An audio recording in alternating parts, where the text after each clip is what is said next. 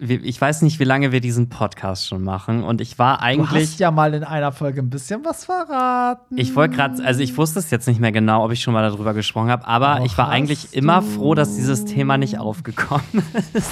Ja, aber da würde ich mal gern wissen, wie hat man denn durchgehend so eine Verdauung, dass da immer nicht keine Rückstände sind? Durchgehend.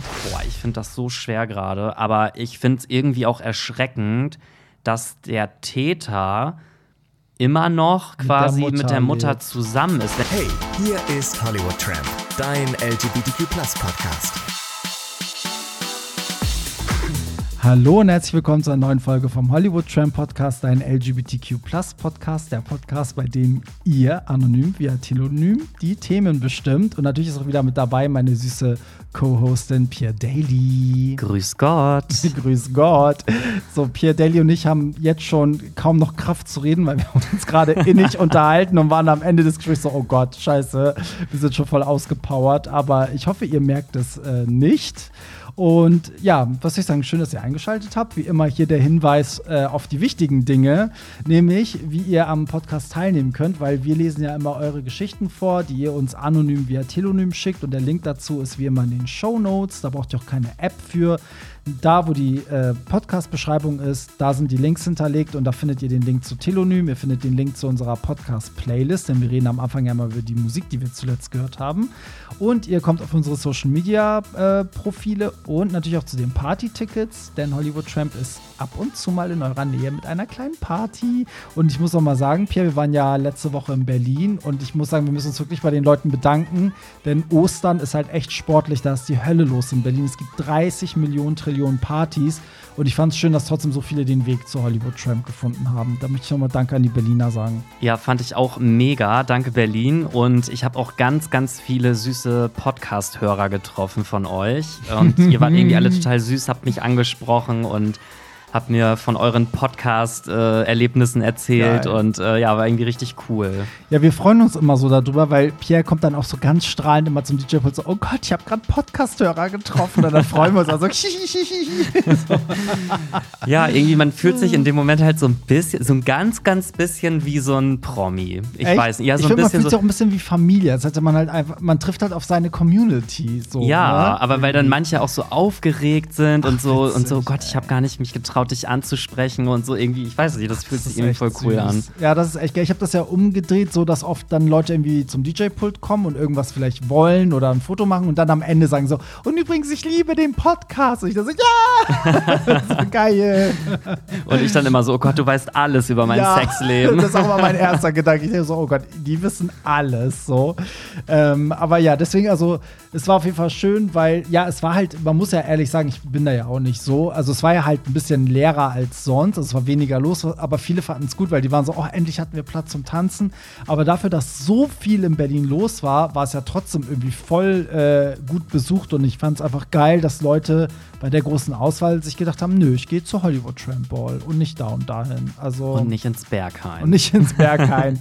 ja, dann kommen wir doch mal zu der Musik, die wir zuletzt gehört haben. Das ist ja mal unsere Einstiegsfrage. Und äh, willst du heute anfangen? So wie immer. So wie immer.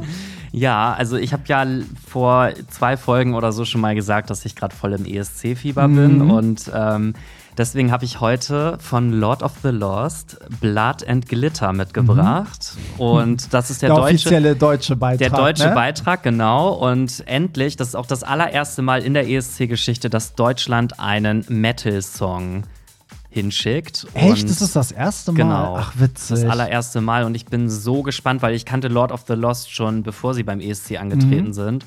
Und ich liebe diese Band und mhm. bin irgendwie total froh darüber, dass die da jetzt für uns hinfahren. Ja, ich finde, also ich muss auch sagen, also ich bin noch nicht so warm geworden mit dem Song, aber es ist zumindest nichts, wofür man sich schämen muss, finde ich. Also es kann sich durchaus sehen, sehen, lassen und vielleicht bringt uns auch dieser Rammstein-Bonus so ein bisschen was, dass die Leute halt sagen so, ja, Rammstein, Deutschland, die, okay, dass man das so ein bisschen ernster nimmt als weißt du, dass sie nicht so wirken wie eine Band, die sich jetzt letzte Woche gegründet hat und sich einfach nur schräg anzieht und irgendein Bullshit macht. So. Das stimmt, ja. Und ähm, es sind dieses Jahr auch, ich glaube, nur ein oder zwei Rockbands sonst noch mit dabei. Mhm. Das heißt, ich glaube, die Chancen wären ganz gut. Und ich finde halt auch, man braucht sich nicht dafür schämen. Also, selbst wenn wir mit dieser Band jetzt mal angenommen den letzten Platz machen würden, was ja. ich nicht glaube, dann wäre das trotzdem ein super interessanter Act, den wir da hinschicken. Ja, ja. Also man zeigt damit ja auch mal eine ganz andere Facette. Finde ich auch. Und ähm, weißt du, was ich auch interessant finde, dass obwohl letztes Jahr Moneskin gewonnen haben, es so wenig ähm, in die Richtung geht. Das finde ich immer ganz gut, weil damals als Loreen irgendwie gewonnen hatte oder auch Lena, hatte man das Gefühl, dass die ganzen Länder am nächsten Jahr so ein bisschen dann darauf gesetzt haben. Ne? So, und jetzt Mhm. habe ich auch gedacht, so, ich wette, nächstes Jahr gibt es so viele Rockbeiträge wie noch nie, aber Gott sei Dank ist das nicht so. Ja. Ich, mittlerweile hat man es begriffen, dass man genau das dann mal im nächsten Jahr auslassen muss. Ja, ist halt so. Mal schauen. Also ich hoffe auf eine Top 10. Ja, ich glaube, das wird auf jeden Fall besser laufen als die Jahre vorher. Bin ich mir jetzt schon sicher, glaube ich. Definitiv, Ja, ja. bin mir auch sicher. So, mein Song, der kommt äh, aus UK und äh, jetzt kotzen wieder alle aus allen Ecken, weil ich diese Frau schon so oft hier genannt habe. Na, wer ist es? Jessie Ware. Ach so, oh Gott, an die hätte ich ja jetzt gar nicht gedacht. gedacht? Ich dachte, jetzt kommt wieder irgendwas mit hier Flo oder mit Sugar Babes, Sugar Babes. oder wie die alle heißen.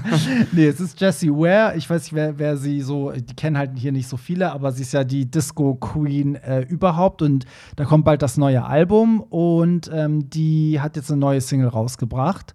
Und die Single heißt, oh Gott, Begin Again? Warte, jetzt muss ich selber nochmal nachgucken, weil die ist wirklich heute erst erschienen und ich habe sie gehört und äh, war einfach direkt verliebt. Und vom, vom Sound ist es jetzt so, ja genau, Begin Again. Und vom Sound ist das so sehr so 70er Disco irgendwie, also so richtig irgendwie, was man schon lange nicht mehr gehört hat. Und ähm, ja, ist ganz schön mutig in der ganzen jetzigen Klangwelt sowas zu machen, weil es einfach so richtig retro ist. Aber zu ihr passt das und ist auch so richtig gute Laune. Und das war der erste Song, den sie fürs neue Album geschrieben hat, äh, mitten in der Pandemie. Wow. Deswegen Begin Again. Ich glaube, da geht es so darum, wenn wir noch mal alle eine Chance hätten oder von Ah, vorne okay. anfangen Also könnten. da werde ich auf jeden Fall reinhören nachher. Ja. Weil ich äh, erst hab, mochte ich sie ja am Anfang immer nicht Mhm. so. Und dann habe ich mich übelst krass auf einmal in den Song äh, Save a Kiss verliebt. Oh, Boah, das ist der wirklich. ist so äh, wenn ich den höre, bin ich wie in so einer Ekstase Ja. immer. Das ist irgendwie richtig geil, einfach nur. Und darf ich heute noch einen zweiten Song sagen? Einfach weil wir über das. Album reden müssen. Können wir bitte über das Ellie Golding-Album reden? Hast du es schon gehört, das neue? Äh, negativ. Echt jetzt? Ich habe es noch nicht gehört. Okay, nein. du musst es hören, weil es ist einfach das perfekte Pop-Album. Also, Witzigerweise, ich habe es auf der Fahrt hierher, habe ich diesen Artikel von dir gesehen. Irgendwas hattest du gepostet, dass sie jetzt ein Album rausgebracht hat oder ja, so. ja. Und da habe ich es auf der Fahrt hierher erst erfahren, dass da überhaupt ein. Album kam. Ja, irgendwie ist das nicht so richtig äh, so, also irgendwie, es gibt ja manchmal Alben, darüber reden alle, das, das ist jetzt irgendwie so Untergang, aber es ist ja auch an Karfreitag erschienen, also wir hatten das ganze Osterwochenende, vielleicht haben wir Deutschen das auch einfach so ein bisschen äh, übersehen, aber es ist, also ich finde, Ava Max hat ja schon so ein perfektes Pop-Album rausgehauen und ihr ist es genauso. Also alles Abtempo, sehr tanzbar. Sie hat ja auch gesagt, das ist ihr unpersönlichstes Album, weil sie einfach nur gute Poplieder machen wollte. Und das finde ich irgendwie genau richtig zu der jetzigen Zeit. Und mein Lieblingssong ist Love Goes On. Ähm, Packe ich jetzt einfach mal mit in unsere Playlist, Okay, weil wir jetzt drüber geredet haben. Und äh, der ist richtig, richtig schön. Und ich muss ja sagen, dieses Love Me Like You Do mochte ich ja gar nicht. Bin ja mal Das oft mochtest Nein, du ich nicht? mag ja ganz oft diese Riesenhits von den Stars dann immer nicht, komischerweise. Aber äh, mit dem Album hat sie mich jetzt wieder, weil ich dachte, sie driftet jetzt so richtig ab in so eine ganz komische Richtung, so Mhm. zu mainstreamig oder zu, zu, quiet, also zu kitschig. Aber nee, das ist so ein richtig geiles Pop-Album. Ich liebe es. So. Ja, Mensch, da bin ich ja auch mal gespannt jetzt, ne? Yes! Ja, dann würde ich sagen, fangen wir direkt an mit Anonym via Telonym, weil wir haben wieder ein bisschen Feedback und auch ganz viele neue Sachen. Und ich muss mich jetzt mittlerweile mal durch die Sachen so ein bisschen durcharbeiten, damit ich die sortieren kann. Und ich sag dir, heute kommen wirklich, also es kommt noch eine richtig krasse Story, also im negativen Sinne, da werdet ihr alle geschockt sein, ähm, aber auch sehr viel Witziges. Aber fangen wir erst mal mit Feedback an, oder? Okay, let's go. So, hallo ihr heißen harten Hasen. Hab ein Feedback zu Dingen, die man schon im Arsch hatte. Ich finde ja Gemüse besser, weil stabiler als Obst und dennoch flexibel. Möhre, Gurke, Zucchini äh, eignen sich super und äh, gibt ja auch verschiedene Größen und Krümmungen. Nur manchmal komme ich mir im Supermarkt dann etwas komisch vor, wie ich mir ganz genau die Gurke angucke und anfasse. Aber andersrum geht's auch. Ich erinnere mich noch genau, als ich 18 wurde. Ich war allein zu Hause und habe das mega zelebriert. Bin das erste Mal in eine Videothek und habe mir ein Gay-Porno ausgeliehen. Mit dabei ein Brot, das ich genüsslich gefickt und geschwängert habe. Insofern sind immer, seid immer offen für Neues. Liebe Grüße. Okay, wie geil Was ist hat das er denn? gefickt? Ein Brot? Das Brot. Er hat das Brot gefickt und hat da reinge reingewichst. Okay, aber was für ein Brot? Also wie. Also ich stelle mir das so vor, dass er wahrscheinlich diese, er hat wahrscheinlich ein Loch in diese Kruste gemacht und dann drin das, was Ah, weich ist, okay. wahrscheinlich gefickt. So ein bisschen wie Ah. bei American Pie. ja, mit diesem Apfelkuchen Ja. oder so. Oh Aber ja, er kam jetzt wahrscheinlich drauf, weil wir über Gemüse im Arsch geredet haben oder Obst im Arsch. Aber ich frage mich immer, ich finde, die Sachen, die er genannt hat, sind ja eigentlich sehr hart. Aber auch so eine, weißt du, so eine Möhre ist doch, hat doch auch voll die harten Kanten manchmal und so. Oder auch Ja. bei einer Gurke, also ich meine, wenn du auch dieses ganz am Anfang, dieser Stummel, der tut doch voll weh, der ist doch voll rau. Vielleicht muss man den einmal so abschneiden. oder ein Gummi drüber ziehen Ja. oder so. Also, Ja, wobei eine stimmt. Zucchini, also eine Zucchini ist ja schon, je nachdem wie groß die Ja. ist, ist ja schon krass, ne? Das ist schon krass. Ja. Ja. Was ist mit Kürbis?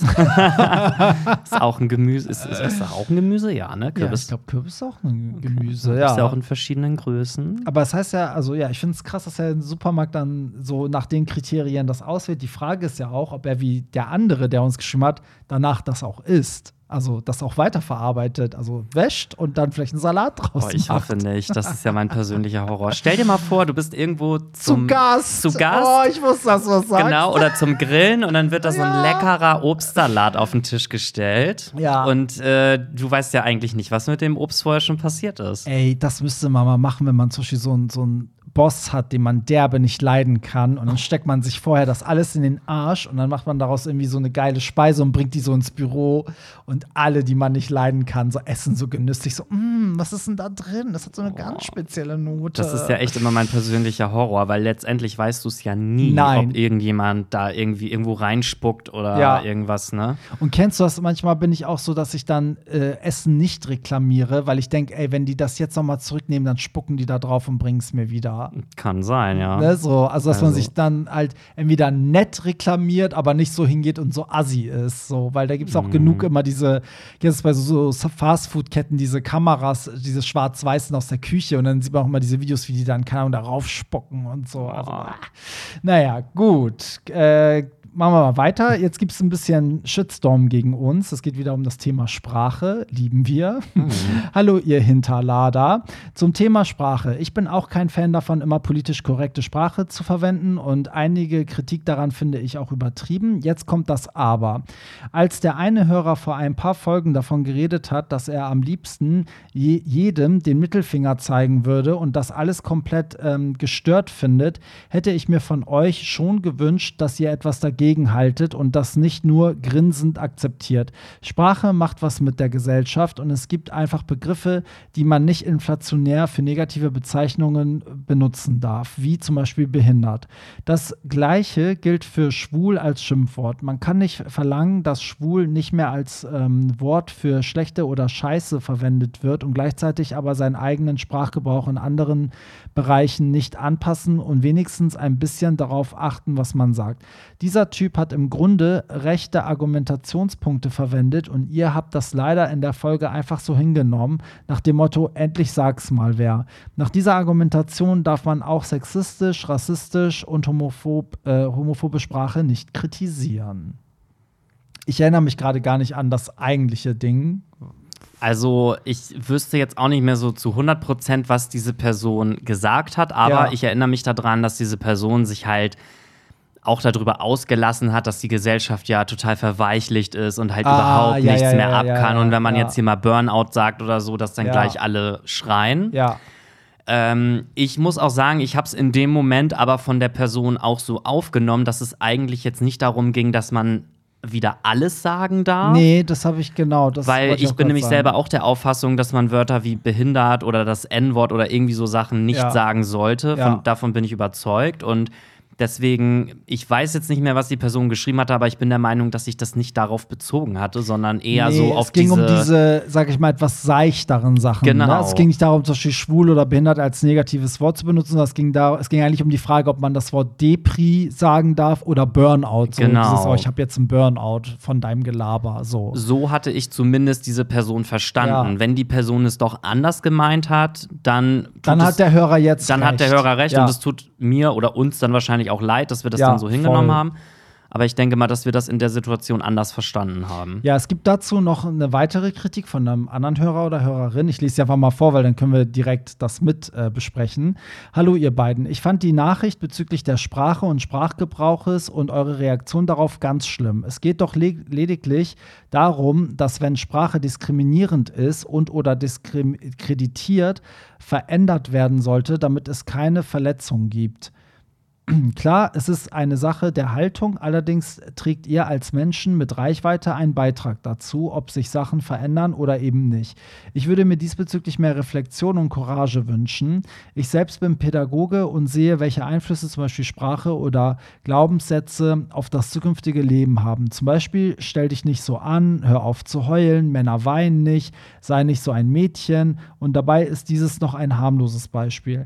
Ich mag euren Podcast sehr, fand dieses aber ein eine Nullnummer. Wahrscheinlich liegt dies aber auch daran, dass ich Fett und Hässlichkeit, was? Nee, wahrscheinlich liegt das auch daran, dass ich Fett und Hässlichkeit bin und mir zu viele Gedanken darüber mache. Wird aber wahrscheinlich eh nicht vorgelesen, da es zu kritisch ist. Liebe Grüße. Okay, also das stimmt ja dann schon mal nicht, weil wir haben es vorgelesen. Ja, ja, ich muss auch sagen, der, der letzte Punkt ist wieder sowas, wo ich es dann immer schade um die Kritik finde, weil was, also er bezeichnet, warum bezeichnest du dich selber als fett und hässlich? Das, das ist ja auch schon, das ist ja voll problematisch. Hab ich jetzt auch nicht verstanden, zumal das ja anonym ist und eh keiner weiß, wie du aussiehst. Ja, also das möchte ich einmal sagen. Also fett ist nicht gleich hässlich und ich finde, dass, ähm, dass man sich auch nicht hässlich fühlen sollte, weil man fett ist. Also das ist, das, das erzählen dir andere Menschen, aber ähm ja, vor allem, weißt du, was für mich gerade gar keinen Sinn ergibt? Die Person kritisiert gerade unsere Sprache ja, und was das miteinander. Halt. Und jetzt sagt er aber, ja, meintest aber, du das, ja, dass ja, Fett weil, gleich hässlich ist? Ja, weil er dann am Ende sagt so, ähm, vielleicht triggert, also ich will ihm jetzt nicht zu nahe treten, aber ich verstehe das so. Er sagt ja, wahrscheinlich liegt dieses aber daran, dass ich fett und hässlich bin und mir zu viele Gedanken darüber mache. Das ist ja, also. Das ist doch genauso problematisch eigentlich in der Sprache. Ja, weil damit sagt er ja, wenn, wenn er äh, nicht fett und nicht hässlich wäre, wär das, äh, würde ihn das alles nicht triggern. Was ja automatisch heißt, dass Leute, die dann nicht in dieses Bild passen, ja automatisch dann irgendwie viel problematische Sprache sprechen, weil die juckt das dann. Also das heißt ja, dass sozusagen schöne, schlanke Menschen sagen können, was sie wollen. Ja, weil sie nicht darüber nachdenken, schon, weil ja. sie schön und schlank sind. Aber vielleicht, er wird es wahrscheinlich nicht so gemeint haben, aber ähm, ich will eine Sache dazu sagen, ne, bevor wir jetzt wieder so viel über Sprache reden. Also ich trenne das ganz klar und ich weiß, dass ich mich hier sehr unbeliebt mache, aber für mich ist es so, es gibt Sachen, die sind klar beleidigend, sowas wie das N-Wort oder ne, so was wir schon meinten, oder wenn ich äh, anstatt Scheiße sage schwul und so. Aber ich finde, dass Sprache auch ein bisschen bunt und lebhaft und auch ähm, Witz haben darf und das ist auf jeden Fall der Fall wenn man, also für mich, wenn man sowas sagt wie, oh, ich kriege jetzt Burnout von dieser Hitze oder äh, wenn ich sage so, oh, der Song, der macht mich Depri und so, weil es kommt immer drauf an, wer es sagt. Und ich glaube, dass unsere Podcast-Hörer zum Beispiel wissen, dass wir beide sehr empathische Menschen sind, auch mit unseren Mitmenschen. Das ist ein Unterschied, ob wir das sagen oder als ob ne, jemand, von dem man weiß, er meint es böse, das sagt. So. Und äh, klar verstehe ich das mit der Reichweite. Wir bemühen uns ja auch um korrekte Sprache. Aber die Frage ist halt immer, wo zieht man die Linie? Und die Linie kann nur jeder für sich selber ziehen, weil, das habe ich ja schon mal im Podcast gesagt, du kannst ja auch so Redewendungen bringen mit dem Tod und dein Gegenüber hat vielleicht genau jetzt eben seine Mutter verloren oder seine Oma. So, weißt du, und du sagst so, oh, ich schwitze mich hier zu Tode. Dann ist das ja auch problematisch in dem Moment, so, ne? Und ich glaube, hier geht es darum, ihr wisst alle, wenn mein Gegenüber mir sagen würde, Barry, du hast jetzt dreimal Burnout gesagt, ich hatte einen Burnout, ich habe sehr drunter gelitten, wissen, glaube ich, alle Hörer, dass wir die Ersten, wenn die dann aufhören würden, das zu benutzen. Aber wenn man es sozusagen humorvoll in die Sprache einfließen lässt und es jetzt auch nicht so übertreibt, sondern es mal vorkommt, weiß doch jeder, wie es gemeint ist, sondern es ist, glaube ich, auch okay so, weißt du? Weil du machst dich ja nicht lustig über Menschen mit Burnout, sondern du benutzt es einfach als Floskel in der Sprache. Verstehst du, was ich meine? Ich würde das auch zu 100% so unterschreiben, weil ich das halt genauso sehe wie ja. du. Und meistens, wenn man jetzt mal ganz ehrlich ist, meistens sind ja die Leute, die so eine Sprache kritisieren, selber gar nicht betroffen. Ja. Also es sind ja immer die Leute, zum Beispiel, ich weiß nicht, jemand, der kein Burnout hat, ist dann aber der größte Kritiker, wenn man das Wort Burnout benutzt, weil es könnte ja jemanden ja. diskriminieren. Gut, dass du das ansprichst, weil das wollte ich schon vor ein paar Folgen erzählen, weil mir jemand bei Instagram geschrieben hat, ein Podcast-Hörer. Er hat eine Behinderung. Ich habe dann sein Profil angeguckt, aber ich konnte jetzt so keine körperliche Behinderung sehen. Vielleicht sieht man die auch nicht, vielleicht ist auch eine andere Art von Behinderung.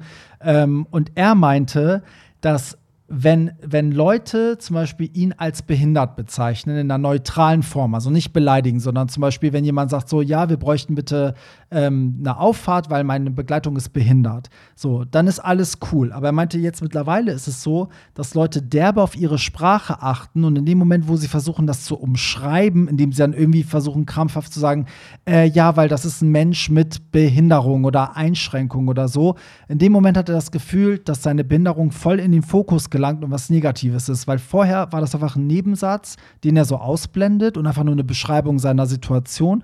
Und so wird das halt voll in, die, in den Mittelpunkt gepackt und er fühlt sich dadurch dann halt voll so besonders und hervorgehoben im negativen Sinne. Und er meinte, dass für ihn auch das Gendern sowas ähnliches ist, weil es halt immer wieder vorführt Mann und Frau. Weil das heißt ja irgendwie, weißt du, Gast und Gastinnen. Und es gibt ja nichts sprachlich dazwischen. Er sagt, wir fokussieren uns dann wieder darauf, dass wir immer Mann und Frau betonen. Aber wo sind denn dabei die dazwischen, die eigentlich damit gemeint sein sollen? So, ich fand die Punkte ganz spannend, die er gesagt hat, weil er auch selber betroffen ist. Und ich so, ja, es stimmt auch. Also manchmal ist es, macht es die Sache schlimmer in ja, manchen Sachen. Das finde ich nämlich auch. Und ich habe letztens, ich weiß nicht, ob du das auch mitbekommen hast, ich glaube, es war die Tagesschau die haben einen Bericht äh, irgendwie geschrieben, wo sie halt das Wort Mutter mhm. durch gebärende Person ersetzt haben, mhm. weil sie der Meinung sind, mit, weil es ja, weiß ich nicht, auch Transpersonen gibt oder Männer, die auch gebären können, wenn mhm. sie sich eine Gebärmutter einpflanzen. Und das war halt auch voll der Aufschrei, weil also das Wort Mutter durch gebärende Person zu ersetzen, haben dann zum Beispiel die ganzen Mütter auch geschrieben, sie fühlen sich eher dadurch diskriminiert, mhm. weil das klingt eher so, als wäre man so eine Gebärmaschine, wo ja. man irgendwie, weiß ich nicht, wo einfach nur Kinder unten rauskommen. Ah, okay. Also, ja. und ich finde das auch irgendwie mittlerweile alles ein bisschen überzogen. Ja, ja, eben. Das ist halt das mit der Grenze, das ist das Problem. Ne? So, und jeder fasst es ja anders auf. Weißt du, der eine fühlt sich wirklich bei Burnout angegriffen, der andere fühlt sich wahrscheinlich nicht mal bei Hurensohn angegriffen. So, und dann muss, äh, ne, hast du zig verschiedene Empfinden und aber ich muss trotzdem sagen, ich verstehe den Punkt, also wo ich allen recht gebe, natürlich sollte man sich bemühen, eine Sprache zu sprechen, die möglichst niemanden beleidigt, gerade wenn man einen Podcast führt. Aber natürlich ist das auch nicht immer durchgehend möglich, sondern es passiert einfach und man lernt dann dazu und ne, so. Ja, so und seh, also so sehe ich das. Mir ist halt auch abschließend einfach nur noch mal wichtig zu sagen, dass wir auf jeden Fall niemand sind, die irgendwen mit Sprache diskriminieren wollen. Also, das, weil wir das einfach von Natur aus nicht sind. Und äh, ich weiß auch, dass die meisten Hörer das bestimmt auch wissen. Ja, das genau, das denke ich auch. Es kommt immer darauf an, wer was sagt und wie er es sagt. Ne? Genau. So, das ist immer so ein bisschen, naja. Gut, haben wir das auch geklärt und äh, ich hoffe, ihr seid uns nicht böse, aber das ist halt, ich glaube, da werden wir uns nie einig werden. So, aber wichtig ist, dass man Leute deswegen nicht cancelt. Das haben wir jetzt auch gelernt. Wir canceln nicht mehr, nur ja, weil uns und, eine Sache nicht passt. Und ich will auch jetzt gar nicht damit die Kritik irgendwie wegreden oder so. Ich finde es auch voll okay, wenn die Leute das ansprechen ja, und kritisieren, aber ich finde es dann auch in Ordnung, wenn man sich dazu dann irgendwie rechtfertigt oder äußert. Ja, finde ich aber auch. Ich meine, ist ja gut, wenn, wenn, die, wenn die eine andere Anschauung haben, ist es ja auch völlig okay, wenn man sagt, so, ey, das hat mich jetzt, ich mag euren Podcast, aber das hat mich halt halt gestört. Das finde ich auch toll an der Kritik, dass man nicht sagt, so, ey, seitdem höre ich euch nicht mehr, sondern es wird immer Punkte geben, da werden wir uns nicht einig sein und dann muss man sich die Frage stellen, ob man trotzdem gerne weiterhört oder halt die Leute nicht mag. Manchmal gibt es ja auch Sachen, da ist der Punkt erreicht. Das habe ich auch manchmal, wenn dann irgendwie Künstler irgendwas Homophobes sagen, denke ich auch so, okay, sorry, kann die Musik nicht mehr hören, zum Beispiel. Ne? Mhm. Außer bei Azalea Banks. so, hallo ihr zwei Zuckerschnecken. Ich arbeite gerade euren Podcast-Folgen gesammelt nach, da ich in den letzten Wochen nicht dazu gekommen bin und bin gerade bei Folge 159, wo es mal wieder um die Kritik an euch geht. Ich habe mal gelernt, Kritik ist ein Geschenk und es sollte man auch mit so sollte man auch mit Kritik umgehen. Heißt, der Absender einer Kritik, egal ob positiver oder negativer Natur, sollte sie immer nett verpacken.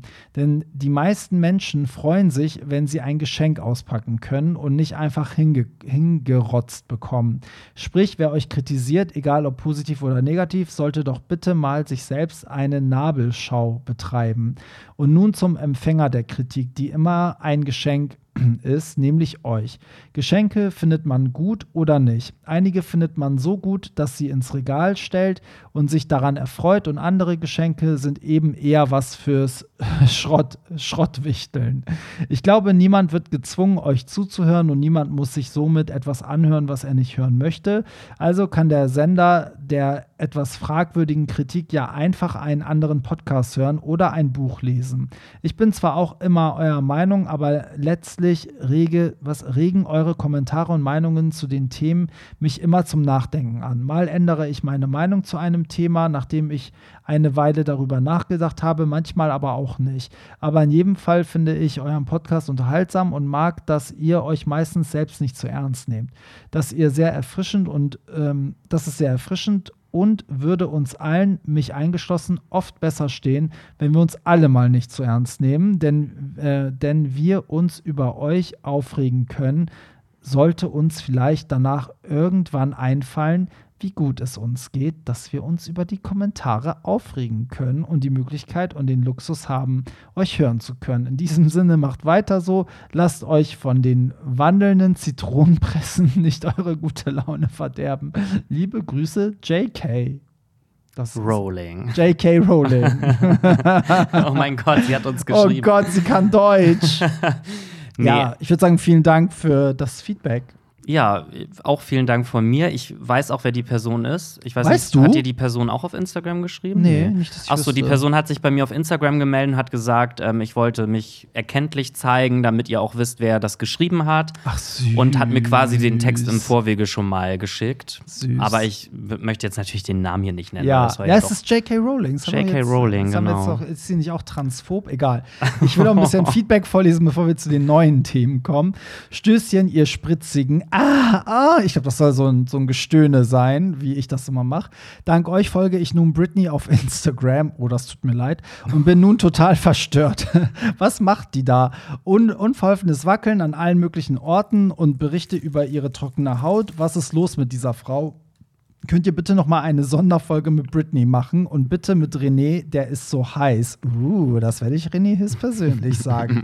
PS, ich habe nun jede neue Folge gehört die letzte Woche und habe und ihr habt mich voll zu einem Poploch gestoßen. Nun höre ich auch Madonna seit Jahren mal wieder und gehe steil auf Ava Max. Danke, macht weiter so. Yes! das, das ist unsere eigentliche Mission, aus euch allen kleine Pophuren zu machen. Und ähm, nee, also bitte keine Britney-Folge mehr, weil weißt du, was das Ding ist? Es ist wirklich an dem Punkt, dass ich ihre Musik auch nicht mehr hören kann. Also ich spiele auch manchmal Songs von ihr natürlich, weil im Club ist es so ein bisschen die Nostalgie, aber ich kann sie nicht mehr so sehen wie vorher. Sie diskreditiert sich einfach in jederlei Hinsicht. Und es sei mal dahingestellt, ob sie, ob das jetzt Absicht ist, ob sie verrückt ist, ob jemand sie nur schlecht darstellen will. Es macht diese Fanliebe einfach kaputt, finde ich. Ja, also ich sehe das eigentlich auch so. Das Ding ist, ich war ja eigentlich nie richtig großer Britney-Fan, aber ich bin auch der Meinung, dass das, was im Moment passiert, ihrem Image und ihrer Karriere irgendwie überhaupt nicht gut tut. Ja. Ich finde aber, dass das bei Madonna so ähnlich ist in den letzten Jahren. Weil das, was Madonna so in den letzten zwei, drei Jahren gemacht hat, das finde ich auch, hat irgendwie so ein bisschen ihre ganze Karriere, alles, was sie davor gemacht hat, so ein bisschen zunichte gemacht. Wobei ich finde, dass Madonna finde ich noch ist ein Unterschied, weil erstens finde ich, sie fängt sich komischerweise voll. Also seit sie diese Tour announced hat, ähm, finde ich, geht es wieder voll bergauf mit ihr. Und man muss dazu sagen, dass Madonna schon immer provoziert hat und das schon immer irgendwie Teil ihres Daseins war und das bei ihr auch so kontrolliert ist, was sie macht. Bei Britney weiß man ja gar nicht, so ist die komplett bekloppt und braucht doch diese Vormundschaft oder weißt du, will sie jemand schlecht. Also bei Madonna weiß man zumindest, die hat sich dafür entschieden, das bewusst hochzuladen, was sie da macht. Weißt du, so genauso wie das sie stimmt, mit diesem, ja. mit diesem voll gebotoxten Gesicht sich auch bei den Grammys einfach hingestellt hat. Sie wusste ja, die sieht so aus, weißt du, so. Mhm. Ähm, ja, aber ich weiß, was du meinst. Ich finde auch, man, man verliert so dieses, das, was man bei einem Star braucht, ne? Dieses so, dass man die so idealisieren kann und so auf so einem auf so einem Podest hebt, das fällt dann natürlich weg, weil sie sich einfach als ganz normale Person zeigt und aber eher so ein bisschen verstörend, weil man es halt überhaupt nicht checkt. Ja. So, aber naja. Komm, wir, wir, noch ein, zwei Feedback-Sachen und dann kommen wir zu den äh, neuen Themen, die hier eingerichtet wurden, eingereicht wurden. Hey, ihr Trampies, zum Thema frühes Heiraten. Ich glaube nicht, dass es je klar ist, ob es hält oder nicht. Und letztlich geht es doch nicht darum, für immer zusammen zu bleiben, sondern eine gute Zeit miteinander zu haben und optimalerweise auch die Kraft zu haben, sich scheiden zu lassen, wenn die Beziehung einem nicht mehr gut tut. Ob heiraten überhaupt noch Sinn macht, muss jeder für sich selbst entscheiden. Rechtlich macht es aber noch einen Unterschied, wenn der Partner zum Beispiel im Krankenhaus landet etc. Das ist für mich das größte Problem, dass Menschen, die nicht heiraten wollen oder können, zum Beispiel polyamore Systeme, rechtlich schlechter gestellt sind. Liebe geht raus von eurem queren Grundschullehrerin. Mm. Oh, hello. Hello. Ähm, ja, stimme ich zu. Ich finde auch, das ist ein Abenteuer. Sagt ja keiner, dass das halten muss. Nee, das stimmt, aber ich finde, heiraten ist ja schon etwas, was man nicht einfach mal so nebenbei nein, macht. Nein, nein, das nicht. Aber es ging um die Frage, ob es hält. Und du weißt es, du wirst nie wissen, ob was hält. Das stimmt, ja, klar. So. Aber ich finde ja trotzdem, dass es einen Unterschied macht, ob ich jetzt nach einem Jahr heirate ja. oder ob ich mit der Person schon fünf bis zehn Jahre zusammen bin und wirklich ja. mir sicher bin, dass ich mit der Person vielleicht mein Leben verbringen will. Ja, das stimmt schon. Ähm, deswegen finde ich, macht es einen kleinen Unterschied, aber ja, also letztendlich kann jeder das ja machen, wie er möchte. Ja, denke ich auch. Ich muss auch sagen, also würdest du, wenn du jetzt heiraten würdest, würdest du das nur aufgrund von so steuerlichen Vorzügen und halt dieses, das, ne, wenn deinem Partner was passiert, dass du dann halt auch im Krankenhaus zu ihm darfst, also würdest du nur sozusagen aufgrund des Benefits das machen oder glaubst du richtig an die Ehe? Ähm, das hat sich bei mir so ein bisschen geändert über die Jahre. Also ich geändert oder gegendert? gegendert über die Jahre. Nee, das Ding ist, ich habe ganz, ganz lange, also erstmal muss man dazu ja sagen, dass wir ganz, ganz lange überhaupt gar nicht heiraten durften als Homosexuelle. Stimmt, da war ja was, ja. Jetzt dürfen wir es. Ähm, ich war trotzdem lange der Meinung, dass ich nicht heiraten möchte, weil irgendwie habe ich immer so gedacht, so, nee, warum? Das ist irgendwie so ja, weiß ich nicht, irgendwie fand ich das unnötig. Jetzt mittlerweile muss ich sagen, wenn man so ein bisschen älter wird, denkt man halt schon irgendwie mal drüber nach. Mhm. Man wird ja auch mit dem Alter so ein bisschen sesshafter, so ein bisschen, man mhm. denkt dann ja doch so ein bisschen mal übers Leben nach und was ist mit heiraten und Haus ja. und Kind und Kegel, keine Ahnung. Aber es ist jetzt auch nicht so, dass ich es unbedingt muss. Ja. Aber ich könnte es mir vorstellen und vor allem natürlich hauptsächlich auch wegen den Benefits, äh, mhm. steuerliche Ersparnisse, dann eben, was auch Erbschaft angeht, auch wenn mal was mit Krankenhaus mm. ist oder so, das ist halt schon irgendwie auch wichtig dann. Ja, das stimmt. Ja, denke ich auch. Aber ich würde es jetzt niemals aus dem christlichen Glauben oder nee, so herausmachen. Ja, ja, um Gottes Willen. Also bei mir wäre es wirklich so, weil ich auch diese Hochzeitszeremonie, das finde ich schon schön, mit so den ganzen Freunden das so zu zelebrieren. Also die Hochzeit an sich, finde ich, ist schon so ein, so ein Highlight irgendwie im Leben. Auch wenn es komplett bescheuert ist. Aber irgendwie ist es ja trotzdem so wie so eine Art, ja, wie sagt man, ist sehr, sehr gestaged. Das ist ja was, was man, was die Menschen sich einfach ausgedacht haben, aber irgendwie macht es ja trotzdem Spaß, das zu zelebrieren, so wie wenn man einen Geburtstag mit Freunden feiert. So. Ähm, aber ich muss auch sagen, also was ich äh, echt krass finde, ist halt wirklich dieses im Notfall, ne, wenn was mit deinem Partner passiert, dass du dann echt Nachteile hast, wenn du nicht verheiratet bist. Und wie er schon sagt, oder wie sie sagt, Entschuldigung, dass gerade auch so polyamore ähm, Beziehungen da halt richtig die Schwierigkeiten haben, weil dann darf am Ende nur einer dahin und schon vor die Person verstirbt, dann konnte sich einer noch verabschieden und der andere nicht. Das ist schon heftig. Ja, ich kann mir aber auch vorstellen, dass zum Beispiel viele auch am Anfang schnell heiraten wollen, weil ganz am Anfang ist man ja auch immer noch so krass verliebt. Ja. Und ich finde nämlich, wenn man längere Zeit zusammen ist, dann ist man sich manchmal zwischendurch auch gar nicht mehr so sicher, möchte ich die Person eigentlich. Mhm. Also, wenn man sich dann so fragt, würde ich diese Person jetzt heiraten mhm. wollen, dann ist man sich nach fünf Jahren oder so manchmal vielleicht auch gar nicht so sicher, weil man ja auch schon so viele Tiefen auch mitgemacht ja. hat und nicht nur diese Höhen, die man am Anfang mhm. hat. Und vielleicht wollen deswegen, dass viele dann gleich so einsacken ja. und mitnehmen, weil man vielleicht ein paar Jahre später es vielleicht nicht mehr so einfach ja, Am Anfang würde. ist alles geil, so, ne? Also man ist auch so euphorisiert und wie auf Droge und so. Aber ich finde, ich sage immer, ähm, also wahre Liebe ist für mich immer so, wenn du dich für die Person entscheidest, in, in die sie auch in den schlechten Zeiten ist. Weißt ja. du? Also wenn man auch in den schlechten Zeiten sich füreinander entscheidet, so war das.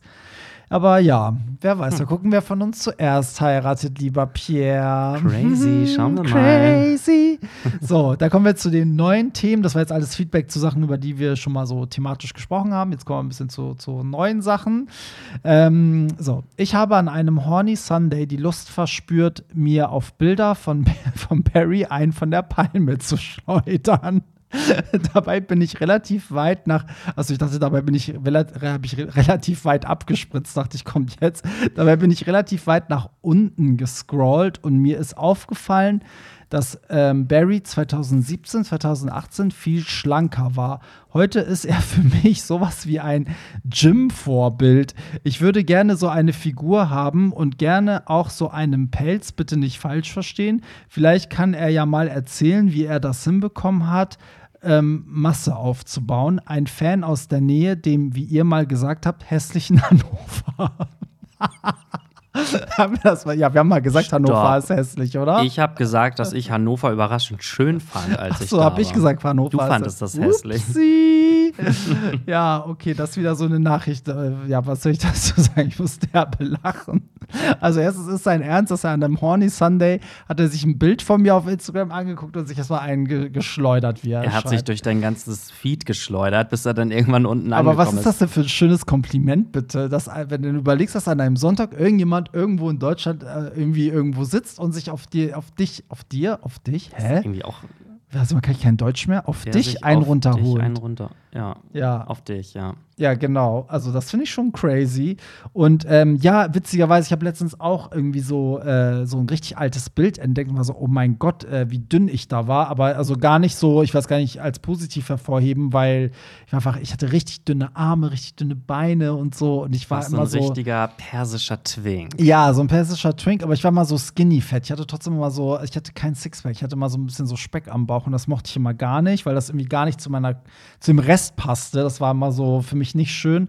Und was war jetzt nochmal die Frage? Vielleicht kann er mal erzählen, wie er das hinbekommen hat, Masse aufzubauen. Ich finde gar nicht, dass ich so viel Masse aufgebaut habe, aber ähm, ich habe auf jeden Fall zugelegt, aber ich habe das über also das Ding ist, ich habe einfach nicht mehr Diät gemacht. Das ist, glaube ich, das eine. Also ich äh, habe, ich esse relativ viel, was glaube ich auch daran, was man auch an meiner Figur sozusagen sieht. Aber dadurch, der Kompromiss ist, ich habe immer noch den Bauch, aber ich habe tr trotzdem Masse aufgebaut. Und dadurch bin ich einfach zufriedener, glaube ich.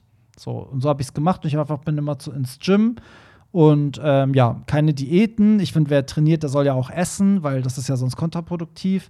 Und ähm, ich glaube, wichtig war auch, dass ich irgendwann, also ich hatte das immer ganz lange, ich weiß nicht, wie es dir da ging, aber ich bin auch ganz früher immer ins Gym gegangen und wollte immer Resultate sofort sehen. Und die, das dauert ja ewig. Und dann gehst du so, bist du so dumm am Anfang und denkst nach zwei Wochen so, oh, da tut sich ja nichts. Und dann bist du voll deprimiert und machst wieder nichts und so. Und irgendwann kam der Punkt, wo ich aber gemerkt habe, das tut mir vom Kopf her gut. Und seitdem bin ich einfach so für die mentale Gesundheit zum Sport gegangen. Und dann merkst du irgendwann nach einem halben Jahr, oh, so jetzt, keine Ahnung, habe ich ja ein bisschen, da hat sich ja was getan oder so. Äh, ohne dass ich so wirklich so ein Ziel hatte. Aber glaubst du, dass es auch ein bisschen was mit dem äh, Alter zu tun hat? Also ist es tatsächlich so, wie immer alle sagen, dass man mit 20 ja noch alles essen kann und mit 30 fängt es dann irgendwie an anzusetzen? Also Ja. hast du es auch gemerkt oder hast Ja. du wirklich komplett in der Ernährung was geändert? Nee, also ich muss auch, ich muss generell so ein bisschen drauf aufpassen, was ich esse. Also ich merke richtig, wenn ich mir so richtig viel Kohlenhydrate reinhau, dann werde ich nämlich auch zu. So, du, du hast das ja alles mit, weil wir haben ja immer die Partys zusammen und ich ziehe auch immer diese ganzen crazy Outfits an. Und es gab ja auch eine Phase, als wir mit den Partys anfingen, war ja noch ein bisschen speckiger. So und jetzt äh, hatte ich zum Sommer hin ein bisschen abgenommen, jetzt zum Winter wieder ein bisschen mehr. So und das merke ich richtig. Also ich merke richtig, in welcher Zeit ich so ein bisschen viel gecheatet habe und welche nicht. Und früher mit 20 war das wirklich so, war es so, ah, okay, ich esse jetzt eine Woche Salat, dann ist der Bauch wieder flach. So, das ging immer ratzfatz. Und je älter du wirst, umso länger dauert das so ein bisschen. Ähm, aber ja, man merkt das schon, dass das mit dem Alter, dass man so ein bisschen aufpassen muss irgendwie. Und wenn ich sage, ich esse halt viel, dann musst du halt die richtigen Sachen essen. Das muss halt alles so irgendwie Nährstoffe haben, Proteine haben und so. Also es, mit viel Essen heißt jetzt nicht zum Sport gehen und sich danach eine Pizza reinhauen, so, weil dann wirst du halt wieder fett. Aber ja, wie gesagt, ich bin kein Fitnessexperte, aber es freut mich, dass ich dein Gym-Vorbild bin, weil äh, vor zehn Jahren hätte ich mir das nicht erträumt, dass das mal jemand zu mir sagt. und ich bin ja noch gar nichts. Ich, wenn ich im Gym bin und immer die ganzen trainierten Typen sehe, denke ich immer so, oh Gott, was für ein Lauch bin ich denn bitte hier? Aber ja, ich glaube, genauso gucken die wahrscheinlich wiederum nach links zu anderen, denken so, äh, scheiße, der hat viel dickeren Bizeps als ich. Ich bin ja mal gespannt, wie ich dann vielleicht mal in zehn Jahren aussehe. Ja, wobei, du bist so ein Typ, ich glaube, du bleibst immer so konstant, oder? Du hast gar nicht so so Schwankungen gehabt, seit wir uns kennen? Eigentlich noch nie, nee. So, ja. Aber es kann ja trotzdem sein. Ich ja, gehe langsam klar. auf die 30 zu, ne? Wer Dass dann vielleicht mein weiß. Stoffwechsel mal umspringt. Ja, hier. stimmt, man sagt ja, der Stoffwechsel wird, glaube ich, langsamer und ich glaube, Testosteron geht hoch oder runter, weiß ich gar nicht, keine Ahnung. Ja. Hm. Gut, kommen wir zum nächsten. Äh, Salam Azizam, Azizam ist so Schatz auf Persisch. Äh, Barry, du persische Prinzessin. Wie kommt Gay-Sein in der Persisch-Community an? Warst du auf einer Gay-Oriental-Party schon mal und wie fandest du diese? Wie ist die persische Gay-Community beziehungsweise die ähm, ausländische Gay-Community in Deutschland? Und wie ist Gay-Sein im Iran? Habe mit einem Freund eine Doku geguckt über die Transgender im Iran und war geschockt, wie viele eigentlich schwul sind und gar nicht trans, aber es machen, um dort zu überleben. Und was hältst du von, von was von Baden-Ops was von Baden-OPs? Was ist ein Baden-OPs im Iran? Ich glaube, der hat sich verschrieben. Nasen-OPs? Die I gibt es. know. Die gibt es viele im Iran. Naja, irgendwie haben alle Iraner, die ich kenne, ja eine Nasen-OP nach dem Familienbesuch im Iran. Liebe euch beide. Ja, das kann ich ja schnell beantworten. Also Gay sein im Iran gibt es ja quasi nicht, weil du darfst es ja nicht. Es wird ja mit dem Tode bestraft. Das heißt, es findet alles unter der Hand statt. Und ähm, so wie es Leute berichten, muss man da auch aufpassen, weil auch diese Sittenpolizei sich da auch manchmal als gay ausgibt, um Leute so zu catfischen. Ähm, Gerade auch auf so Grinder und so. Aber hier, also ich war noch nie auf so einer Gay Oriental Party. Warst du da schon mal? Also ich war da noch nie. Und hier gibt es in der Form ja keine abgekapselte persische queere Community. Also wenn dann ist in der Community, trifft man mal auf andere Perser oder so.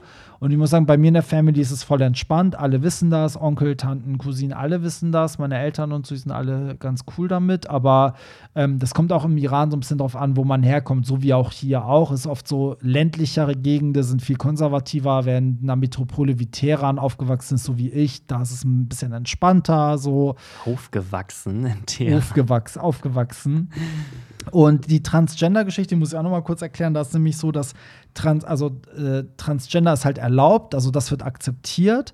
Also muss sich sozusagen in dem Fall ja umwandeln, weil die meisten sind nicht, fühlen sich nicht wirklich im falschen Körper. Aber wenn du dann als Mann dich zu einer Frau um, also ich benutze, ich benutze jetzt wirklich das Wort umwandeln, weil es ist ja in dem Falle keine Geschlechtsanpassung, sondern die Leute lassen sich ja, sie fühlen sich als Mann, lassen sich aber zu einer Frau umwandeln, damit sie als, zumindest als Transgender akzeptiert werden, weil als gay wirst du ja nicht akzeptiert, sondern wirst ja mit dem Tode bestraft. Und wenn das so ist, ist es halt leider die bittere Realität, dass sich dann Leute umwandeln lassen, damit sie in Ruhe leben können. Also ich wollte nur sagen, Pierre Daly kann auch etwas zu diesem Thema beitragen. Ach ja.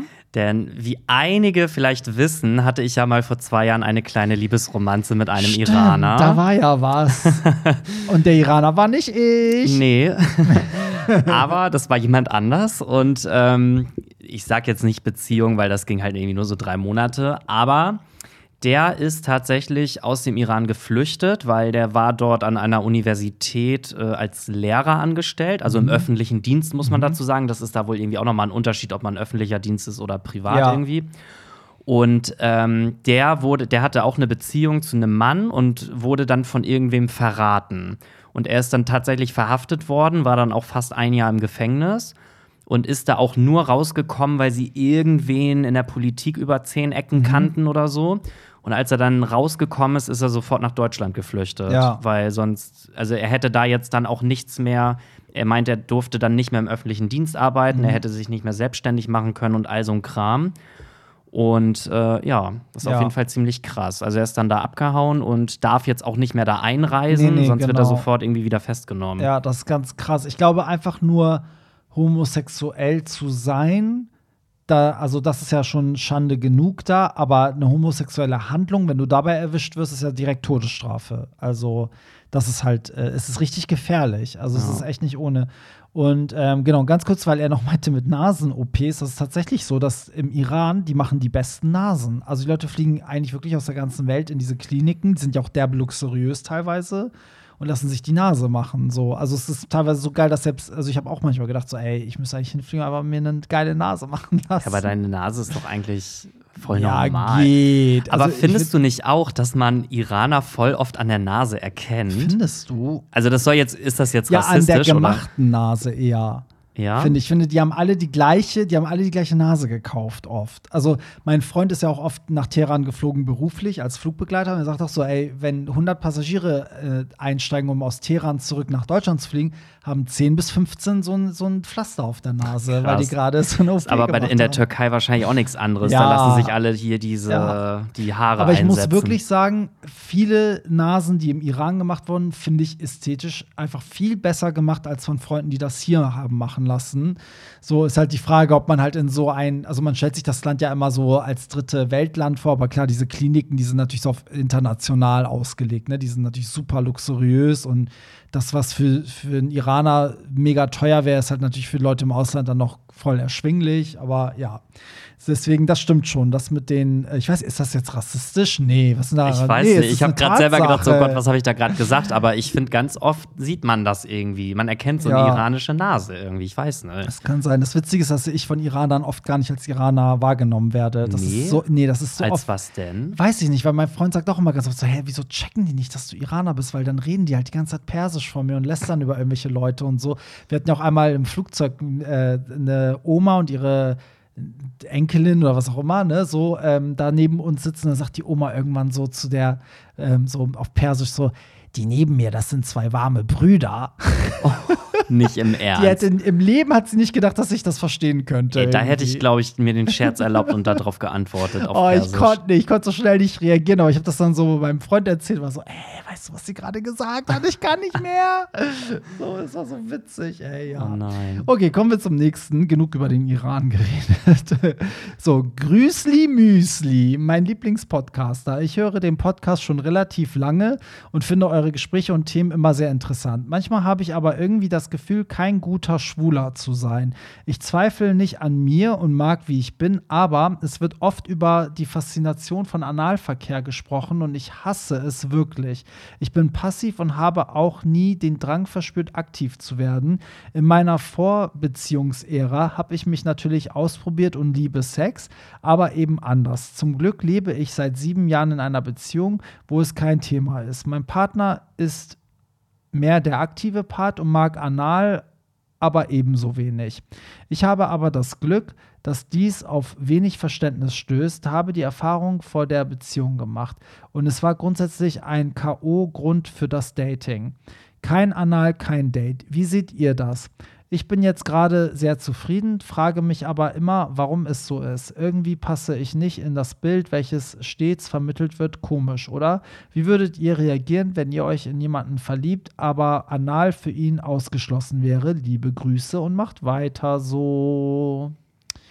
Tja, wenn er sein Loch nicht öffnet, dann öffnen wir unsers.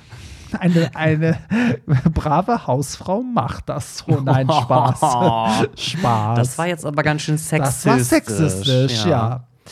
So, Ja, also ganz einfache Frage. Könntest du dir eine monogame Beziehung ohne Analverkehr vorstellen? ich glaube ja.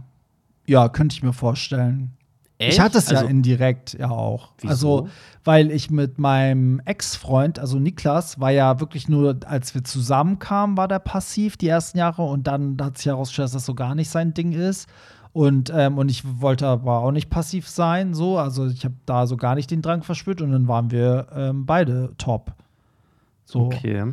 Also, ich sag mal so, bei mir wäre es jetzt kein K.O.-Kriterium, aber wenn ich jetzt von vornherein schon wüsste, diese Person möchte partout keinen Analverkehr, ich weiß nicht, ob ich dann eine monogame Beziehung mit der Person mit dem Wissen eingehen würde. Ja. Dann würde ich vielleicht sagen, okay, erstes Jahr monogam noch irgendwie, da kann man sich dann irgendwie anders noch vergnügen, aber dann irgendwann müsste ich das, glaube ich, öffnen. Also ist jetzt nicht so, dass mir Analverkehr total wichtig ist. Ja. Ich kann auch, keine Ahnung, drei Monate nur Oralverkehr haben, Aber wenn ich jetzt wüsste, dass ich es nie haben kann, Ja. das, da hätte ich, glaube ich, ein Problem mit. Ja, das, das, ja, das, da muss ich drüber nachdenken, weil zum Beispiel bei mir in der Beziehung ist ja auch so, ist so phasenweise. Also es gibt so Phasen, da haben wir relativ häufig äh, analen Verkehr. Und dann gibt es so Phasen, da ist es halt, also, ne, weil wir wissen ja alle, wie anstrengend das Spülen ist. Und es gibt Phasen, da spült sich halt mein Freund dann nicht so oft oder es passt nicht oder es ist, es ist immer so, es gibt ja manchmal so, kennst du das, es gibt so,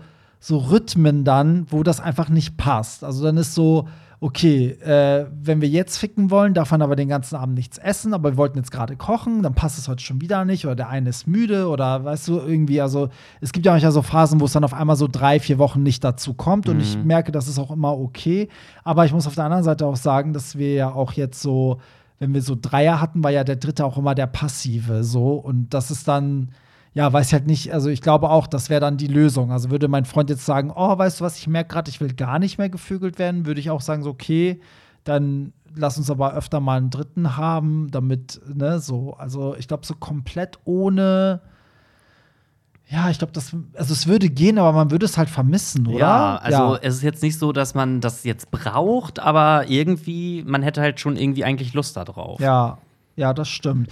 Ich lese mal das nächste schon mal vor, weil das, da geht es um das gleiche Thema.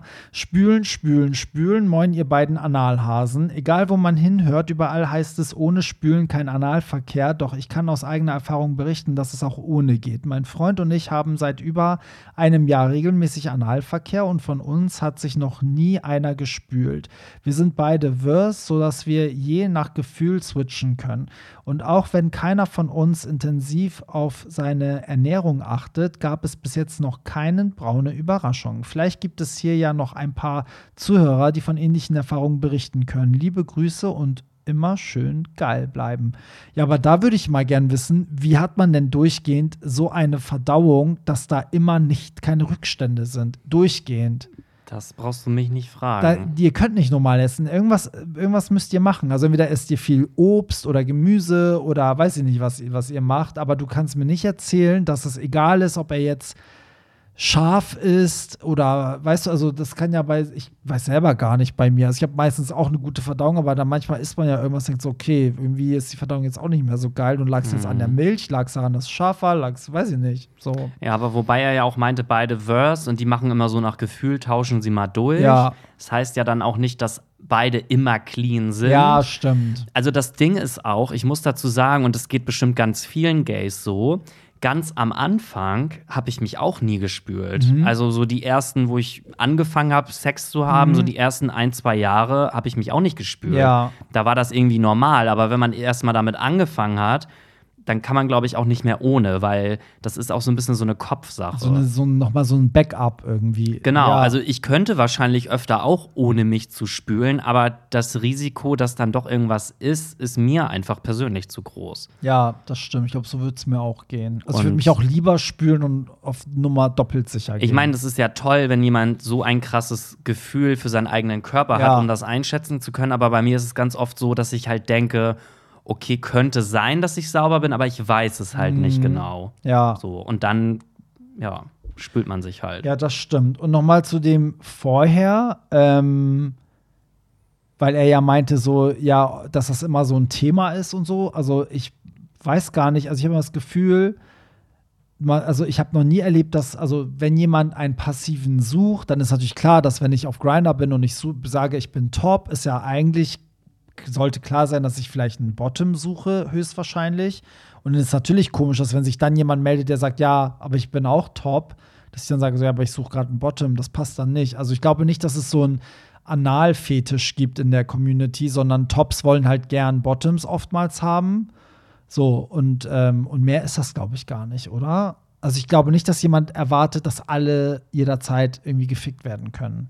Nee, das glaube ich auch nicht. Also, ne, weil deswegen fragt man ja auch. Man geht ja auch nicht zu jemandem hin und sagt so, ich fick dich jetzt, egal was du bist. So, sondern man sagt immer so, bist du top, bottom? Und wenn er sagt so, nee, ich bin top, dann weißt du, okay, dann Ja, oder wenn jemand sagt, kein Anal oder so, dann Genau. ja, wird es wahrscheinlich erst gar nicht dazu kommen, irgendwie. Ich weiß nicht. ja, wahrscheinlich. Aber ich glaube, es ist grundsätzlich wahrscheinlich auch besser, wenn man dann wie er so einen Partner hat, der auch Anal nicht so gerne mag. Ja, Das, ich glaube, das harmoniert besser, als wenn du jetzt jemanden hast, der irgendwie dreimal am Tag Anal möchte. Ja, klar. Ja, natürlich. Aber am liebsten haben wir natürlich die, die rund um die Uhr ready sind. Ist so. Wo, se wo seid ihr? Oh, das wäre meine Kommt Traumvorstellung. raus. Wann gibt es endlich so eine Pille? Die gebe ich dann immer meinem Freund und ist ja rund um die Uhr ready. Abführmittel. Der Arme. Mischt ihm so ins Mittagessen rein. So. Ja, echt. So, wir sind jetzt knapp bei einer Stunde, Pierre. Ich möchte jetzt noch mal eine Nachricht äh, vorlesen, die ähm, ich sehr heftig fand irgendwie, aber ich finde es irgendwie wichtig, dass wir es vorlesen, weil ich glaube, es ist unsere Verpflichtung, dass wenn jemand sich uns mit sowas anvertraut, dass wir das dann nicht ignorieren, sondern ich lese das jetzt vor und ich glaube, es ist halt ein mega Tabuthema und ich weiß selber nicht, wir müssen derbe aufpassen, wie wir darüber reden, aber wir werden es schon hinkriegen. Bist du Okay, bereit? wir spitzen jetzt unsere Lauscher. Ja, also Triggerwarnung, es geht nämlich ähm, um ja, sexuelle Gewalt. Also, hey ihr zwei, ich höre euren Podcast immer direkt, wenn er rauskommt und habe gute Laune. Danke dafür.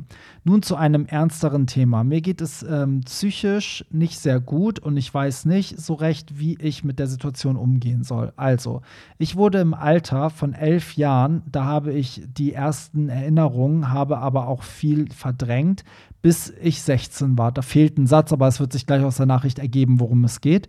Er hat mich berührt, wollte, dass ich ihn mit der Hand befriedige. Irgendwann hat er mir angefangen, mit, Vibra Vibrat ach Mann, mit Vibratoren einzuführen. Alles unter dem Deckmantel, dass er mir beibringt, wie das da unten so funktioniert. Ich schäme mich dafür, dass ich nicht eher eingeschritten bin, weggelaufen bin, ähm, ihm bedroht oder mich gewehrt habe. Aber ich habe alles über mich ergehen lassen. Ich habe bis heute fast täglich Flashbacks, ähm, in denen ich den Missbrauch erneut erlebe. Wäre es wieder das, als wäre es wieder das erste Mal. Ich bin emotional komplett abgestumpft, fühle keine richtige Freude, keine richtige Trauer und laufe wie ein emotionaler Zombie durchs Leben und ähm, maskiere alles, maskiere alles dabei. Maskiere alles dabei? Ich weiß es nicht. Steht auf jeden Fall so da. Ich lese es einfach mal so vor, wie es da steht. Ich weiß mittlerweile, dass das, was mein, mein Vater da getan hat, falsch war und ich würde gerne mein Schweigen brechen. Das eigentliche Problem ist, dass meine Mutter als Kind vergewaltigt worden ist. Sie ist selbst ähm, psychisch sehr instabil und 65 und wenn sie erfahren würde, dass das quasi unter ihren Augen passiert ist, dann würde sie das wortwörtlich umbringen. Ich bin mir zu 1000 Prozent sicher, dass sie es nicht weiß. Sie ist nicht die Person, die wegschaut. Ich weiß nicht mehr, was ich machen soll. Wenn ich offen rede, glaubt mir entweder keiner oder ich spalte die Familie und zerstöre eine Ehe. Die beiden lieben sich sehr. Wenn ich es geheim halte und mich ähm, psychiatrisch behandeln lasse, dann verliere ich meine, meine Berufszulassung, für die ich Jahre studiert habe. Ich hoffe, ihr habt vielleicht ein paar Tipps und könnt die Situation aus einem anderen Perspektive klarer sehen. So, Krass. ja. Aber also, ich habe es halt, also beim Sortieren habe ich es halt angelesen und ich da habe dann überlegt, so, okay, ignoriere ich das jetzt? Aber ich finde, wenn uns jemand sowas schreibt, dann muss man es halt vorlesen, oder? Also Ja. auch wenn wir keine Psychologen und Ärzte sind und nichts von dem, was wir jetzt vorschlagen, sollte man äh, jetzt als fachmännische ähm, Aussage werten. Aber irgendwie fand ich es wichtig, das Thema nochmal hervorzubringen, weil man denkt immer, das ist so weit weg, aber es kann eigentlich jeder in deinem Umfeld jetzt das hier gewesen sein, was anonym kam. Weißt ja. Also, als du angefangen hast, die Nachricht zu lesen, war natürlich mein erster Gedanke, vielleicht psychiatrische Hilfe du? suchen. Mhm. Aber der Hörer oder die Hörerin hat das ja gleich selber wieder ausgeschlossen aufgrund der Berufswahl. Da weiß ich jetzt natürlich nicht genau, was macht die Person beruflich Mhm. und ich wüsste jetzt auch gar nicht, ob, wenn man sich jetzt psychiatrische Hilfe sucht, ob das dann automatisch ein Ausschlusskriterium für einen Job sein kann. Ja, das weiß ich auch Vielleicht, nicht. wenn man selber im psychologischen Bereich arbeitet, das weiß ich jetzt nicht. Ja, ich, oder halt in so Bereichen wie, ich weiß, müssen nicht so auch Piloten immer psychologische Stimmt, Tests abgeben stimmt, und so. ja. Also das kann natürlich sein, dass das, also wenn die Person sagt, dass das ein Problem ist, dann, dann glaube ich, wird es auch so sein, weil sonst hätte, wäre man den Schritt vielleicht schon gegangen. Aber vielleicht kann man das ja auch inoffiziell machen, indem man sich sozusagen selber Hilfe beschafft. Also indem man nicht ärztlich zu einer Psychologin geht, sondern vielleicht zum Beispiel zur Familienberatung. Also sowas, was nicht erfasst wird. Weißt du, dass man sich vielleicht eine Mentorin dazu holt. Die Frage ist natürlich, also würdest du jetzt sagen, die Person soll das der Mutter erzählen? Also ich weiß jetzt nicht, ob ich das aus der Nachricht richtig rausgehört habe, aber die Person meinte ja, dass die Mutter mit dem noch zusammen ja, ist. Ja, weil die das nicht weiß.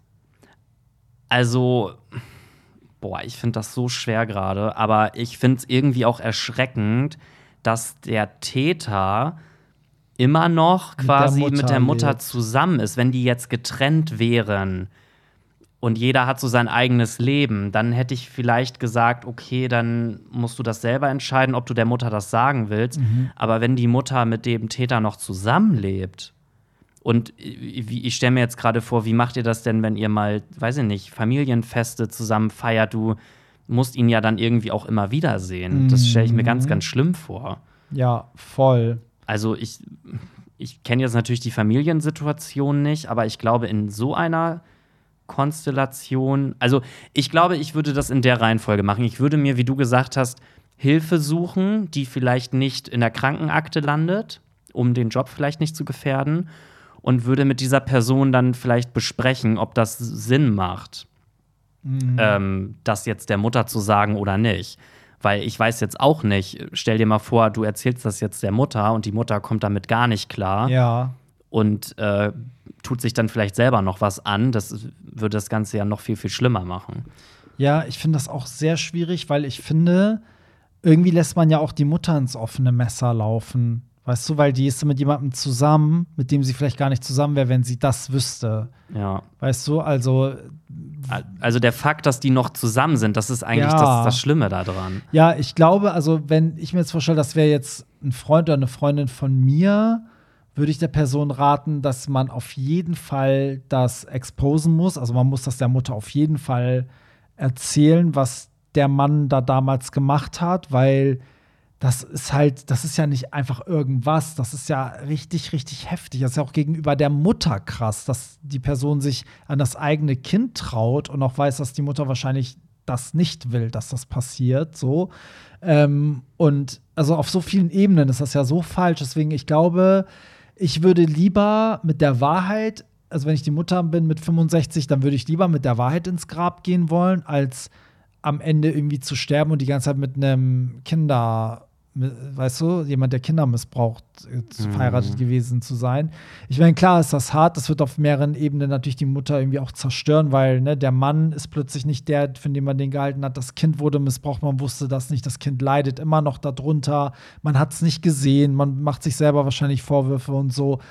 Aber ähm, ich finde, man, man kann das, also man kann das nicht ungeschehen machen und sagen, ich erzähle das nicht und dann ist das nicht passiert irgendwie, weißt du? Also Ja. ich glaube, ich würde mir Hilfe holen, also von außen, so dass das den Job nicht beeinflusst, also wirklich vielleicht zu so einer ähm, Beratungsstelle gehen oder zum Mentor, den man zur Not selber zahlt und dann gucken. Es gibt ja auch Leute, die, also es gibt ja auch sowas wie so Familien, ähm, wie nennt man das, Familienzusammenführungen. Also es gibt ja so wirklich Leute, die machen das ja professionell und wenn so Familien gespalten sind, dann reden die erst mit jedem einzeln, bereiten die Leute vor und dann gibt es ein gemeinsames Treffen, wo die das auch sozusagen leiten und die, ähm, die, die Moderation sozusagen machen. Und wenn das auch noch jemand ist, der Erfahrung in dem Bereich hat, vielleicht wissen die auch, wie man dann die Mutter daran führt, spricht man erst mit dem, also sprechen erstmal Opfer, Täter oder, ne, weil die Mutter ist ja hier eigentlich so ein Nebenprodukt, so, so ein Nebenschaden. Hm. Ja, ich, aber ich würde, ich sag dir, das macht dich am Ende krank. Ich glaube, wenn man das nicht rauslässt, dann macht einen das krank. Ja, unabhängig davon, ob man es jetzt der Mutter sagen möchte oder nicht, bin ich trotzdem der Meinung, dass man sich auf jeden Fall Hilfe suchen sollte, weil Ja. Du sagte oder die Hörerin oder der Hörer sagte ja selber auch, dass er oder sie täglich Flashbacks hat. Ja, Und ich meine, was bringt es dir jetzt nicht zum Arzt zu gehen, weil du Angst hast, deinen Job zu verlieren ja, und dir dann quasi diese Qual jeden Tag antust und dann Mhm. vielleicht dadurch irgendwann tatsächlich auch wirklich nicht mehr arbeiten kannst? ja. Also das ist ja, sage ich mal, das könnte ja da genau aufs selbe hinauslaufen, nur dass Ja, sich das voll. jetzt ein bisschen noch rauszögert. Also ich würde auch sagen, wenn weitere Hörer da vielleicht mehr Erfahrung haben, also immer her damit, vielleicht können wir gemeinsam dieser Person so ein bisschen äh, beistehen und gucken, vielleicht sei was dabei an Tipps, was dann weiterhilft. So, weil das ist immer so, leicht gesagt, such dir mal da Hilfe und so, aber der Schritt ist meistens auch Hardcore, finde ich, überhaupt auf die Suche zu gehen. Und dann musst du dich da auch wohlfühlen und auch überhaupt irgendwo landen, wo die Zeit für dich haben und, ne, und nicht Mhm. erst Termin in drei Jahren und so. Oder aber, vielleicht irgendwie einem Freund oder einer Freundin erstmal anvertrauen, Ja. sich erstmal so ein paar, ja, salopp gesagt, Verbündete suchen. Ich würde aber echt gern wissen, ob die Person mit dem Vater auch noch so Kontakt hat. Also ob die dann so, wenn die die Mutter besucht, der Vater ist doch da, also ob wirklich noch so dieser Täterkontakt besteht. Weil dann ist auch die Frage, ob dann eh nicht so, ein, so eine Konfrontation mit dem Täter unter Aufsicht von einer professionellen Person nicht auch eine riesengroße Chance ist, um für sich damit abzuschließen, weil die Möglichkeit haben ja viele nicht. So, ähm, irgendwie nochmal, weißt du, also ganz viele sagen ja oft dann so, wenn sie sich mit dem Täter austauschen können, dass es denen gut tut. Ja, und du musst mal überlegen, der Mann ist einfach auf freiem Fuß. Ja. Wer weiß denn, ob er das nicht vielleicht auch mit anderen Kindern Stimmt. aktuell noch macht? Stimmt. Also, das ist ja auch so ein Ding. Das heißt ja nicht nur, weil er es jetzt einmal gemacht hat, dass er es nie wieder macht. Boah, ich finde das so, also wirklich, ne, mir wird richtig schlecht bei sowas. Also Vater mit dem eigenen Kind, ne? Mhm. Das, wie kommt man auf die Idee? Wie kann man dabei überhaupt nur erregt sein? Ja, es ist echt oh, es ist einfach kranke. Welt. Ja. So, aber vielen Dank, dass du es mit uns geteilt hast und ich hoffe, dass wir dann bis nächste Woche vielleicht auch noch ein bisschen Feedback aus der Community haben. Ähm, so, ich würde jetzt noch sagen, zum Abschluss noch mal was, irgendwas Leichtes, anderes. Ähm, hey, ihr zwei versauten Täubchen, ich verfolge euren Podcast echt immer neugierig. So verhilft er mir zu neuen Inspirationen, zum Beispiel dem Besuch einer Gay-Sauna. Vorher hatte ich da immer Hemmungen. Meine große Leidenschaft ist das Fisten. Habt ihr da schon Erfahrungen gesammelt? Bestimmt eher im aktiven Part. Ich bisher auch nur, aber für mich gibt es nichts Leidenschaftlicheres, als sich beim Fisten einander hinzugeben. Es verlangt viel mehr Vertrauen als ein normaler Akt. Bin gespannt auf eure Erfahrungen und Meinungen zu diesem Thema. Liebe Grüße, Tim aus Dortmund. Haben wir nicht letztens doch, in, als wir in Berlin waren, haben wir doch im Fahrstuhl darüber geredet, ob wir schon mal gefistet haben, oder?